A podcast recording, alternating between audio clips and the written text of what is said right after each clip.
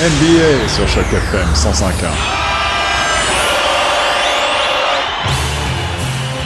Les Raptors en terre inconnue.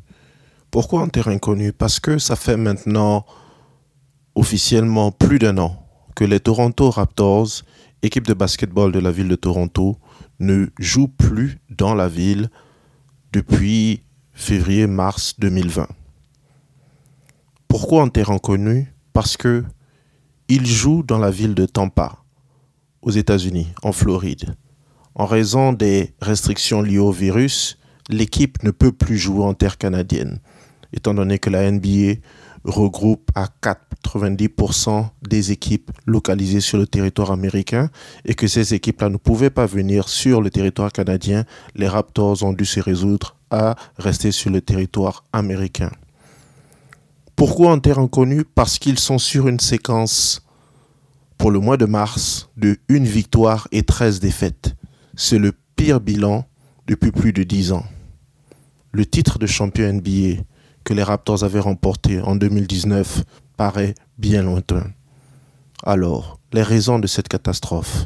Il y a d'abord la faiblesse du secteur intérieur, donc les hommes les plus imposants physiquement de cette équipe. Ils avaient recruté deux joueurs pour cela. Alex Lane, qui avait vraiment déçu et qui depuis a été libéré de son contrat. Il y a eu aussi Aaron Baines, mais qui vit une saison très en deçà des attentes qui avaient été placées en lui. Inexplicablement, un joueur qui aurait pu suppléer dans ce sens-là et qui appartient au Toronto Raptors depuis plusieurs années, le Canadien Chris Boucher, et qui avait bien commencé la saison, reçoit très peu de temps de jeu.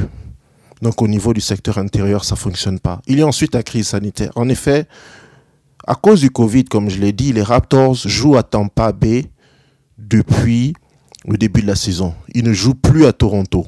Donc il y a forcément un effet de lassitude, aussi bien physique que psychologique qui a un effet sur la performance des joueurs et leur motivation.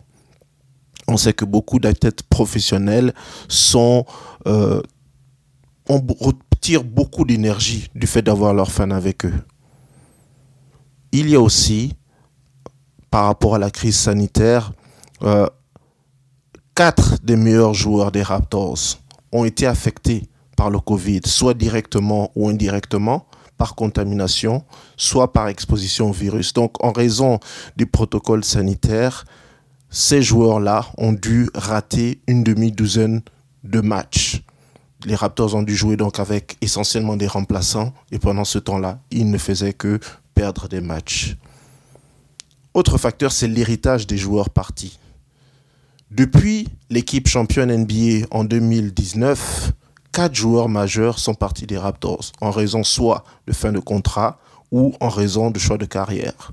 Ce sont Kawhi Leonard, Marc Gasol, Serge Ibaka et depuis quelques jours Norman Powell qui sont tous partis de cette équipe et avec eux leur performance sur le terrain, mais aussi et surtout leur qualité de leadership qui permettait à l'équipe de s'en sortir lors des matchs difficiles.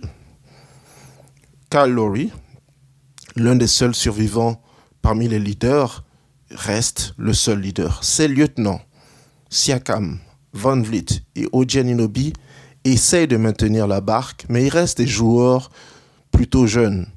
Donc, ils n'ont probablement pas les épaules assez larges pour surmonter les difficultés de cette saison. La preuve, c'est que malgré un bilan famélique de 18 victoires et 30 défaites, les Raptors restent encore placés pour les playoffs à cause du nouveau format qui permet un repêchage au premier tour des équipes qui n'ont pas un bilan favorable. Maintenant, quel sera l'avenir de cette équipe si la glissade, si l'enchaînement des défaites continue? Ce sera l'objet de discussion lors des prochaines émissions de C'est du sport, l'émission de sport de chaque FM, qui a lieu tous les samedis de 11h à midi. C'était Cédric pour Choc FM.